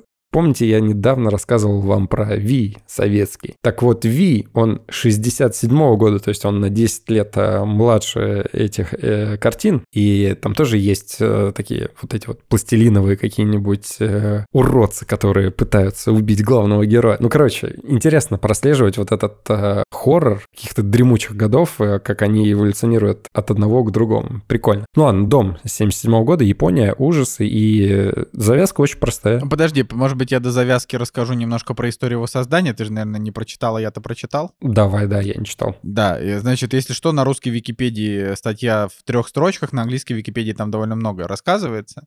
А, вот. И тезисно, значит, режиссер Набухика Абаяси а, получил задачу, типа, сними кино как челюсти. Вот. Э, он, значит, долго думал, придумал вот эту идею, и он пытался ее долго продать. В итоге, ну, типа, ну, в смысле, продать ее студиям. Э, и он два года добивался этого, и в итоге он добился и снял этот фильм. Этот фильм значит, вышел в Японии в 1977 году, и за пределы Японии он очень долгое время не выходил. А, и так получилось, что я, мне фильм просто понравился, поэтому я решил про него там почитать. Там довольно, на самом деле, много. Я только вот такие основные э, интересные вещи расскажу. Значит, э, он собрал большую кассу в Японии и обрел определенную, определенный культовый статус — а, среди школьников внезапно. вот. Хотя, казалось бы, жанр такой, с учетом того, какие там сцены. Потому ну, что там школьники главные ну персонажи. Ну да, ну там типа сиськи школьниц, жопы школьниц, я даже не знаю, это как-то... Но как бы, опять же, мы сейчас говорим про Японию, да, это как бы Япония, это в которой аниме а, для подростков а, до недавнего времени снималось, чтобы трусы э, вот прям вот прям в кадр. Вот, э, как бы без, без эротики, но обязательно. Но здесь прям, да, здесь э, обнаженка есть, непонятно, зачем она тоже здесь нужна, но тем не менее. Значит, в итоге он, он обрел э, культовый статус, э, он собрал кассу в Японии, и спустя очень много лет, то есть где-то в 2010 году, э, значит, американская студия, которая релизила какие-то японские фильмы, ну, в смысле, не какие-то, я типа такой, какие-то непонятные, а просто, ну, какие-то определенные японские фильмы, они, значит, наткнулись на фильм «Дом», выпустили его, сделали ремастер, а, и вот то, что мы смотрели, это был 100% этот ремастер, потому что версию 77 года, оригинальную японскую хреном, мы бы нашли. Вот, я смотрел его с субтитрами. А, и в какой-то момент а, он, значит, не то чтобы я, я не могу сказать, что а, он очень сильно понравился американцам, ну, то есть это как бы сложно сказать, но при этом он, вот как правильно сказать, он был перевыпущен на DVD Criterion Collection, американской компании из Нью-Йорка, созданной в 1984 году с целью распространения в США и Канаде видеокассет со значимыми с художественной точки зрения кинофильмами. Все вот. вот старые фильмы, которые попадаются к просмотру, опять же, там французская новая волна или еще что-то, да, они даже и в советское кино какого-нибудь э, Тарковского, по-моему, они тоже себе как-то пытаются в коллекцию, ну, по-моему, попадалось. Короче, вот это вот все классическое кино, авторское там и так далее, вы стопудово будете смотреть и увидите их лого в начале таких картин. Да, ну вот я, кстати, вот я сейчас не смогу вспомнить, где я это видел, но, но скорее всего попадалось. Вот, и в общем, вот когда попала в Америку, там уже была критика намного лучше, и если мы смотрим MDB, то у него там MDB 7,3 при 30 тысячах оценок, то есть это хороший MDB. Для такого фильма Кинопоиск там тоже оценок больше 2000, но там рейтинг 6,8, что в принципе тоже неплохо. Вот, э, достаточно неплохой саундтрек, я бы сказал, у фильма, он такой, типа, состоящий из двух частей. Вот, я не знаю, там будешь ты с этим спорить или нет, но как бы там есть типа вот момент, когда там играет такой э, J-рок, да, есть, ну, типа основная тема, она такая пианинная. Саундтрек вот. более-менее неплохой, я согласен. Да. Вот, э, и, ну, и, и, в общем, это вот такое кино, которое, ну, которое вот оно было снято, это, это абсолютный, я, я вот могу так сказать, это абсолютнейший артхаус. А, и его как раз, таки Criterion Collection его перевыпустили, скорее всего, потому что он достоин внимания именно с точки зрения того, как он снят, с точки зрения того, насколько у Набухика Абаяси э, такая оказалась безумная фантазия. И, конечно, он сделал... Это, этот фильм, вот он похож на «Челюсти» точно так же, как я похож на Брэда Питта. То есть вообще не похож. Вообще а, не поэтому, похож. да, то есть ни, никакого, никакого нет у него абсолютно. А, никаких, никаких сходств. Вот, э, тем не менее, 90% на Rotten Tomatoes. вот, и, короче, американцы его заценили. Ну, расскажи про что, про что фильм. Давай изначально вот еще само сообщение прочитаю от Редви. Значит, э, вообще предыстория такая была. Всем привет, и снова я, и снова большой выбор интересных и необычных фильмов. И там 8 э, фильмов «Мученицы», 2008 года, «Бабах» 2010, «Обнаженная» 93, «Дом» 77, «Загадочная кожа» 2004, Томми 75, мамочка, маньячка, убийца 94, одержимая 81. Ну, то есть вы даже для себя, если еще слушаете нас э, в данный момент, можете вот пробить эти фильмы и сами для себя попробовать выбрать, чтобы вы бы выбрали из этого списка. Нам это достаточно сложно было сделать. А фильм э, вот «Дом», у него достаточно простая завязка, летние каникулы. Не знаю, что это школа или университет уже какой-то, или колледж. Ну, в общем, девочки такого подросткового возраста, у них наступают каникулы, и они такие, так, так, куда едем? И они такие, вот едем туда-то, и им учитель говорит, ну, сорян, там вот не получается, туда не поедете. И одна из э, девочек, она такая, так, поехали ко мне к, в родной дом моей покойной матери. Они такие, ну, поехали. Она написала письмо своей тете, говорит, тетя, ждете меня? Она говорит, ну да, приезжайте. Она такая, ну все, поехали. Взяли кота и поехали с вот этими восьмью девочками куда-то к черту на куличке. И, конечно же, по классике. Черти куда они приезжают, они такие, о, дом, сейчас отдохнем, сейчас вот поедим, отдохнем, а вот и нет, их начинает э, всех потихоньку дом этот убивать. Ну или не дом, да, вы посмотрите, поймете. Самая простая завязка, то есть когда подростки приезжают куда-то в дом погостить, и там с ними происходит всякая чертовщина. Что я могу вообще про кино сказать? Я не зря, на самом деле, не смейтесь, но я не зря сказал про Ви 67 -го года и про Суспирию. Во-первых, с Вием есть прям э, очень интересные, забавные моменты. Ну, они, конечно, никак не походят, эти фильмы друг на друга, но какие-то пересечения есть. То есть, например, э, в Вии главные герои, да, у них тоже происходят э, каникулы в их семинаре, и они отправляются куда-то, да, потусить. И там есть кадр, где Хама со своими вот этими друзьями, они стучат в дверь к старухе, чтобы та опустила их в хутор.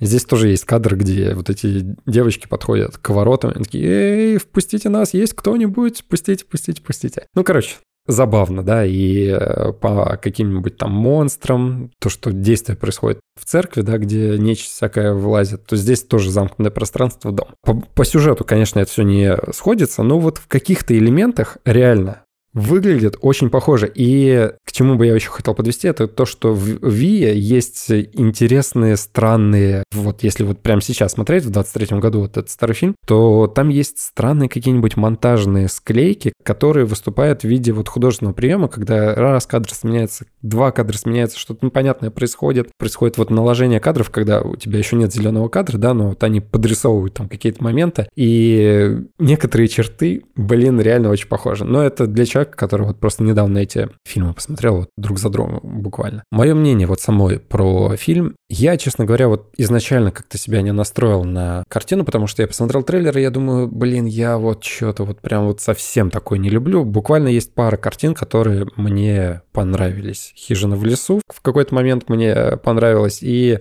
совсем Такер уж... и Дейл против зла. И Такер и Дейл против зла. Все. Вот это буквально две картины, которые мне в этом жанре нравятся. Даже «Зловещие мертвецы», которые Сэм Рэйми снял в свое время, ну, ты смотришь, и, в принципе, там то же самое, как бы, да, в плане пугания какого-нибудь, но просто уже устаревшая. Здесь, конечно, да, здесь другая история, потому что это именно артхаус, который очень изобретательный в своем визуальном стиле. То есть, э, во-первых, из-за того, что это Япония, японский фильм, и я не зря сказал в самом начале, то, что это аниме, которое вот сделано в виде фильма. Там есть какие-то вот монтажно-операторские приемы с переходами от одного персонажа к другому во время диалогов, какие-то акценты на деталях э, вычурно сделаны. И то есть это даже сейчас смотрится необычно. Но, чтобы вы понимали, я весь фильм сидел и смотрел. У меня просто вот один большой вопрос в голове, что? И когда через пять минут следующий какой-нибудь странный кадр происходит, или монтажная склейка, я такой, что?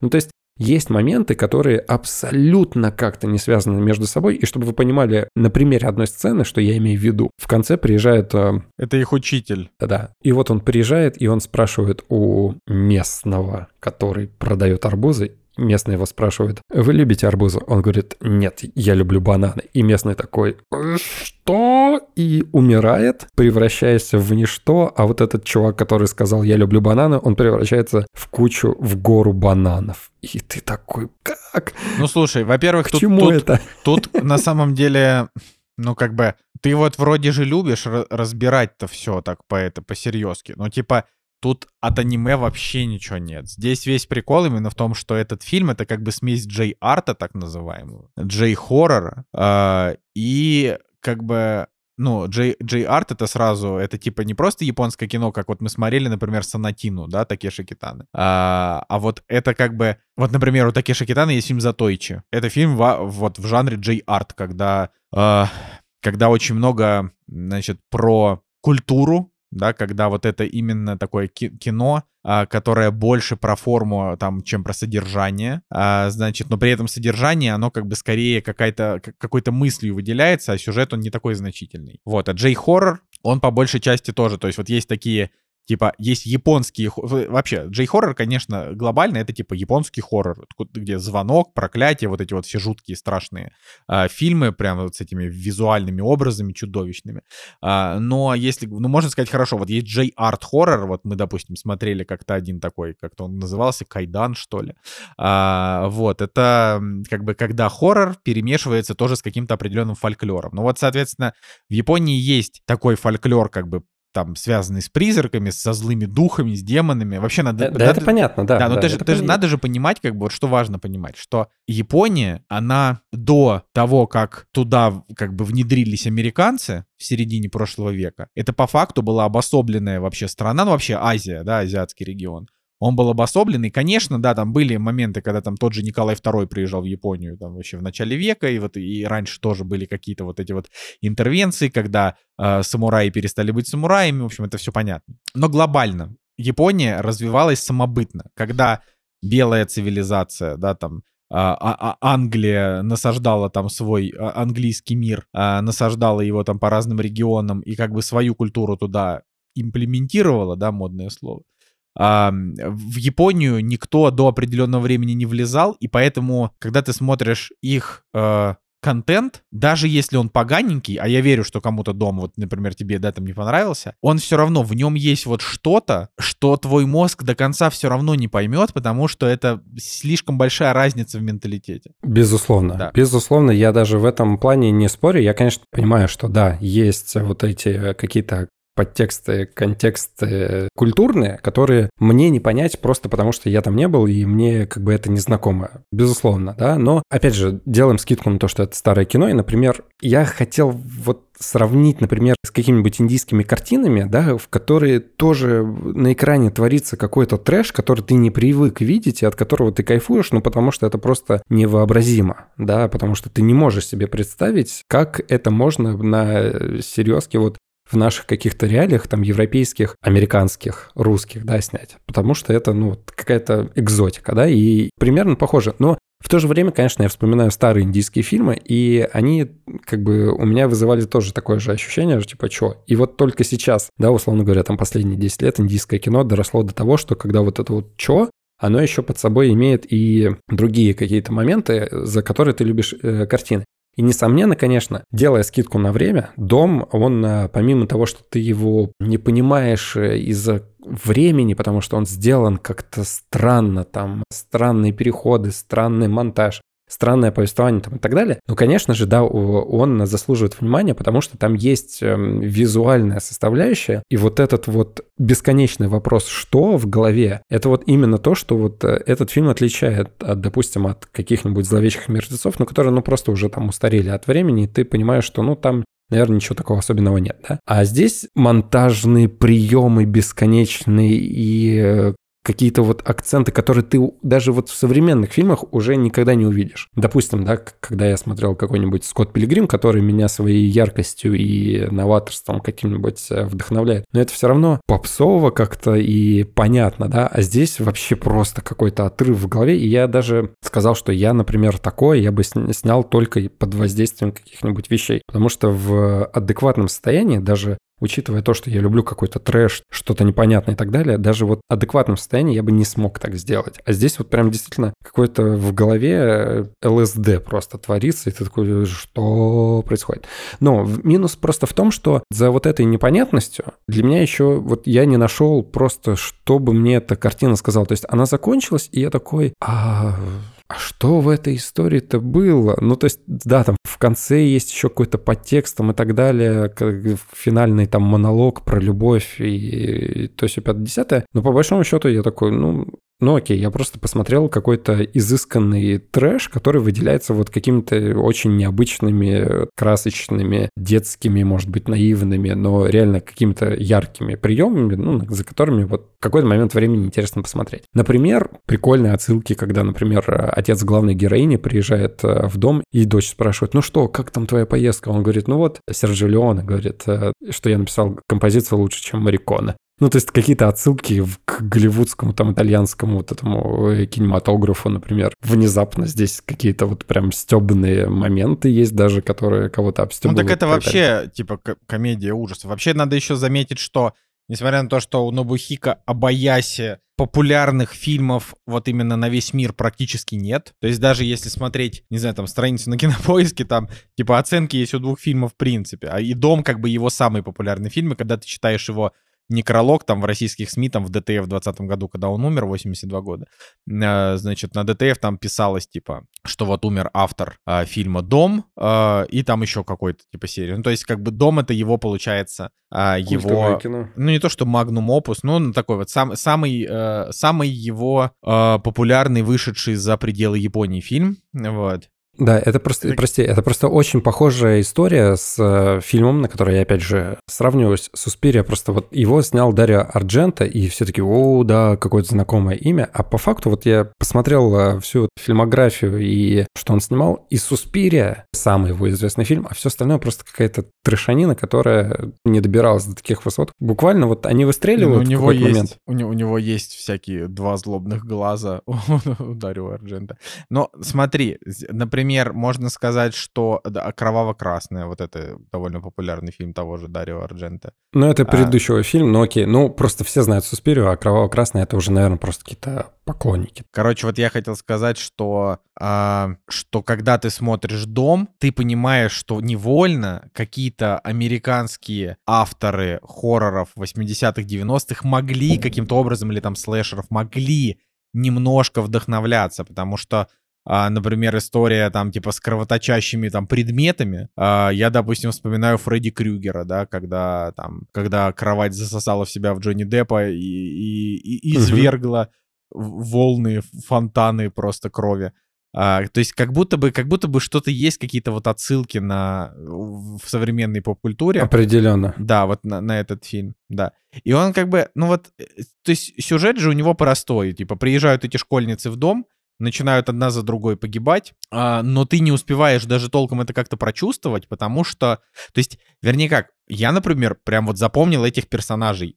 Они очень прикольно сделали, что несмотря на то, что а, фильм как бы японский, они все равно персонажей сделали с такими говорящими именами, типа там Мак а, от слова стомак, типа а, что она как бы любительница пожрать, типа Мелоди, которая любит играть на пианино, а, там Фан, кунг-фу, да, девочка, которая, которая типа владеет, владеет кунг-фу, а, там, ну, в общем, короче, вот они, они прикольно создали таких вот персонажей, а, но так как, опять же, у него есть какая-то вот эта своя японская специфика, они, я успел проникнуться определенно как-то вот к персонажам, именно как вот к их каким-то характерам, но они никак себя толком-то не проявили особенно. Они просто, ну, как бы каждый из них от чего-то погибло. Но даже, я опять же говорю, что, например, Фредди Крюгер, он за основу своих убийств а, брал, а, типа, человеческий порог конкретного человека. То есть он как бы брал его... А, брал его какую-то вот, э, типа, историю там его жизни и таким образом его и наказывал. Там, не знаю, кто-то хотел попасть в телевизор, он брал там и запихивал просто в телевизор, и, чел- и человек, типа, умирал. А, вот, здесь э, не совсем такая история, что их за что-то наказывают, потому что здесь просто злой демон, высасывающий молодость, как бы история про это. А, но это довольно, ну, вот э, такой интересный концепт на тему того, что вот персонаж, как бы он у него и имя назывное, и при этом и умирает он как бы, а, можно сказать, исходя из, ну не то что исходя, ну да, из каких-то своих характеристик да, то есть как-то ведомый какими-то своими внутренними демонами, хотя это вообще чистые невинные э, школьницы, у которых никаких своих особенных внутренних демонов не было, но тут, видишь, берутся такие проблемы, что вот там любишь пожрать, умри, э, любишь драться, вот тебе более сильный враг, ну там и так далее. А любишь читать книги, заберу у тебя очки. А вот, поэтому, ну, здесь вот так. Но при этом мне нравится, что здесь чеховские ружья выстреливают. То есть абсолютно он банальный, конечно, очень банальный. Но в купе с тем, что у него реально очень прикольный монтаж. Я не знаю, вот тебе понравилось, но мне понравилось, что там раз и делают там, не знаю, сужают кадр до кружочка, в котором код. Нет. И потом, это же прям классно. Вот э, сложно сказать, то есть я могу сказать, что это классно, но с другой стороны, мне было тяжело это воспринимать, потому что этого было ну, чересчур много. Допустим, возможно, есть какие-то промежуточные моменты, когда вот э, эти приемы, они более там подходящие, да, или там их нужно как-то аккуратно использовать. Здесь же вот просто все полтора часа какого-то вот прям какой-то мешанины. Но с другой стороны, да, я согласен, что это выглядит интересно, в какие-то моменты гениально, Потому что там, например, есть момент, когда девочка сначала один глаз закрывает, потом другой, и в этот момент э, вот, э, противоположный кадр, появляется персонаж, что пропадает, и я вначале такой, типа, чё? А потом как бы понятно, что это они вот сейчас пытались показать то, как она видит, закрывая глаза один за другим. А зачем это было сделано? Какого хрена это дало зрителю? Непонятно. Это просто вот сделано ради прикола, чтобы показать э, какой-то вот Не, ну это и хоррор, это и хоррор, он как бы... Ну, типа, я думаю, что какие-то, опять же, скрытые смыслы, они в нем есть э, на каких-то вот более культурных каких-то уровнях, которые мы не понимаем, и, наверное, надо читать,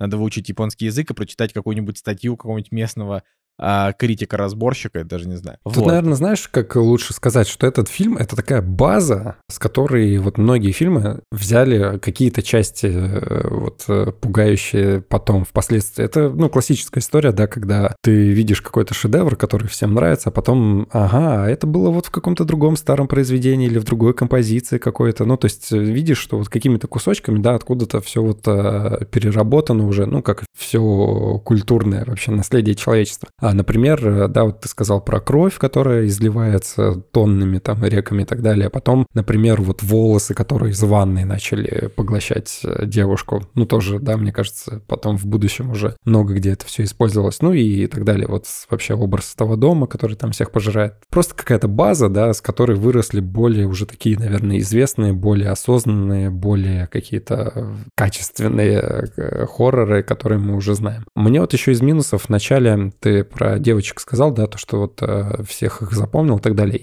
Короче, мне было тяжело смотреть в начале фильм, потому что их сколько там было, 7, 8, ну, какое-то большое количество, да, и они постоянно разговаривали, и эта речь, она не замолкала и наслаивалась друг на друга, и это вот каша, балаган, и они что-то говорят, говорят, говорят, говорят, говорят, говорят, и я такой, а это кто, а это кто, а это что? И они еще похожи друг на друга, ну, понятно, что, опять же, это разница в э, менталитете там и, и так далее, но просто вначале я вообще их, да, я даже не пытался понять, кто из них кто, и запомнить. И только к концу, когда они уже начали умирать, я такой, ага, вот это вот она, вот это она. И даже когда еще там первые жертвы умерли, я все равно еще не понимал, кто из них кто умер. Ну, в смысле, первая хотела есть мак, она умерла. Но мне очень, там, знаешь, приколдесный момент, когда девочка, которая больше всех хочет есть, э, цапнула за задницу. Типа, Да, да, да, это, это очень крутой момент. Да. Он даже на постере, по-моему, или в трейлере где-то Где-то, указан. где-то, да, где-то он есть. Ну, короче, здесь, здесь просто реально надо понимать, что э, это как бы, это кино, оно не для всех, это как вот если делать айсберг кинематографа, то он будет как бы на уровнях пониже, чем вот эти верхние, когда там ты смотришь. Сначала ты смотришь, э, не знаю, советское попсовое кино, блокбастеры там и так далее. Потом ты смотришь, не знаю, какого-нибудь Хичкока, э, там что-нибудь Титаник еще. Джеймса Кэмерона. Ну, там, ну, не знаю, короче, ты так идешь, идешь, там, я не знаю, на, на третьем уровне. а, не, не знаю, ну, как бы это мо- можно, можно, на самом деле, знаешь, если бы мы были популярными а, настолько, что стоило бы заморачиваться по таким сложным тематическим выпускам, можно было бы сделать айсберг кинематограф, а может быть, когда-нибудь и сделаем, вот, но там условно на каком-нибудь третьем уровне будут, будет там французская новая волна, итальянский неореализм, на четвертом уровне еще что-то, и вот, не знаю, дом будет где-нибудь вот на пятом, на шестом уровне, когда а, как бы ты уже... Это, это все еще не ультимативное погружение в кино, а, вот прям вот до, прям до, до вообще до костей, но при этом это уже как бы ты, ты доходишь до уровня, что ты смотришь культовые японские ужастики 70-х, да, как бы и пытаешься как-то их понять. То есть он он действительно непривычный, он может показаться дурацким, но то, как он был сделан и снят, я прям кайфанул. То есть я бы с удовольствием, если бы вот а, у Абаяши были бы еще какие-то какие-то скажем так, доступные к просмотру экспериментальные картины, я бы глянул, я уже причем нашел один, который называется Emotion, вот, но я так и не понял, можно ли его посмотреть с какими-либо субтитрами, а, вот, э, это там вообще фильм, он там идет минут 50. А вот, но в целом он, конечно, для западного зрителя пока, пока далек, но это, но это, говорю, это прикольно, это классный, это вот классный опыт, потому что иногда вот бывает, ты смотришь какой-то фильм, типа вот мы смотрели фильм «Счастье», например, да, тоже нам его э, товарищ Редви когда-то не так давно его заказывал, вот, и я, и как бы для меня фильм «Счастье», он не сработал, потому что я понимаю, что это тоже определенно, в определенной степени это э, кино, которое там победило что-то там Uh, да, оно взяло там какой-то приз в Каннах, и у него есть тоже своя какая-то определенная микрокультовость, и у режиссера Тода Салонза, да, вот это у него тоже есть своя определенная культовость, но мне фильм вообще не сработал, потому что для меня это просто такая вот американская чернуха, что я, как бы, я к этому отношусь как-то вот а, никак. А здесь я прям получил какой-то вот новый киноопыт, и несмотря на то, что это прям не шедевр, я, как бы, я такие штуки ценю. Вот, я такие штуки ценю, типа, потому что оно запоминается. Кстати, по цифровой палитре, когда прям супер красочные какие-то задники, я подумал, что вот по цветам очень похоже на «Волшебник страны Оз» 1939 года, где прям была какая-то задранная вот эта вот э, насыщенность, и здесь вот тоже задники вот эти вот, э, такой, думаю, ну, как-то вот похоже немножечко. Ладно, давай по оценкам. Что мы поставили в итоге? Что ты поставил? Короче, я просто хочу еще последнее сказать, что вот у фильма э, монтажер Нобу Огава, да, и вот я считаю, что чуваку, чувака нельзя забывать. Чувака нельзя да, забывать. Определенно, да. это топ. Я думаю, что надо... Я даже вот посмотрел уже там, ткнул в парочку фильмов, которые он монтировал. Например, фильм «Смертельное жало», японский 90-го года. А он его тоже монтировал, и у него аж две канские ветки в 90-м году что как бы тоже прикольно, так что я его, пожалуй, себе ткну там на будущее посмотреть. А, вот. В общем, это интересно. Я ему поставил 7. А, вот. Э, как бы, если относиться к нему серьезно, вот прям так вообще, то, конечно, ну, сложно его воспринимать как такое прям полноценное кино, опять же, потому что, ну, он, оно такое очень, очень местами инфантильное, очень такое местами не связанное, но, как бы говорю, как киноопыт, как Джей Арт Хоррор, как бы наполнены образами. Это условно я, я почему-то считаю, что даже Дэвид Линч какие-то свои, какие-то свои образы в Твин Пиксе, вот эти странные исчезновения с хреновыми спецэффектами, хотя уже тогда были хорошие, да, вот он это мог даже как-то почерпнуть отсюда. Как вот здесь персонаж, например, сгорает. Да, да. Вот, да. Это дай 5, потому что действительно, тоже когда видели этот момент, когда она сидела напротив зеркала, и ты такой, ну это же ну просто конце, да. Twin Peaks третий сезон. Да, да, да, да. Вот. Так что я поставил 7. Я его советую, я советую смотреть. Я поставил 6, потому что для меня нет какой-то идеи в картине. Ну, понятно, что дом призрак всех убивает и так далее. Но просто в конце вот этот монолог на тему любви и вот эти две сидящие женщины друг напротив друга, на одну дует ветер, а вот эта вот девочка смотрит на нее и такая, ну да, да, все спят, но сейчас проснутся потому что они голодные. Я такой, к чему это? Ну, короче, я такой 6, потому что еще странные какие-то саундтреки, которые между собой не перебиваются. Ну, то есть в один момент очень классное пианино, а с другой стороны вообще откуда-то с Луны взялся типа Битлз какой-то, и ты такой, «Э, зачем? Зачем это сюда? Ну, короче, вот из таких противоречий фильм э, сделан для меня, и они между собой рушат восприятие этой картины. И поэтому вот на 6 здесь очень много классных моментов, но на больше здесь вот очень много противоречий, которые вызывают не то чтобы отвращение, но нежелание как-то его, может быть, досматривать до конца. Но мне очень интересно, чтобы Николай Цугулиев сказал. Да, жалко, что Николай с нами, конечно, этот фильм обсудить не смог, но как бы таков путь. А, пожелаем еще раз Николаю скорейшего выздоровления. А, и я думаю, что мы на этой неделе заканчиваем наш кактус. Вот, э, замечательно поговорили. Да. Вот, и э, на следующей неделе встретимся опять вдвоем, но уже без Жени. Вот, э, тебе, Женя, хорошо съездить в отпуск. вот, пишите комментарии, ставьте лайки. Посмотреть Страж Галактики, да. Да, да, да. С вами был Николай Солнышко. И Евгений Москвин. Кактус подкаст. Всем пока, до следующей недели.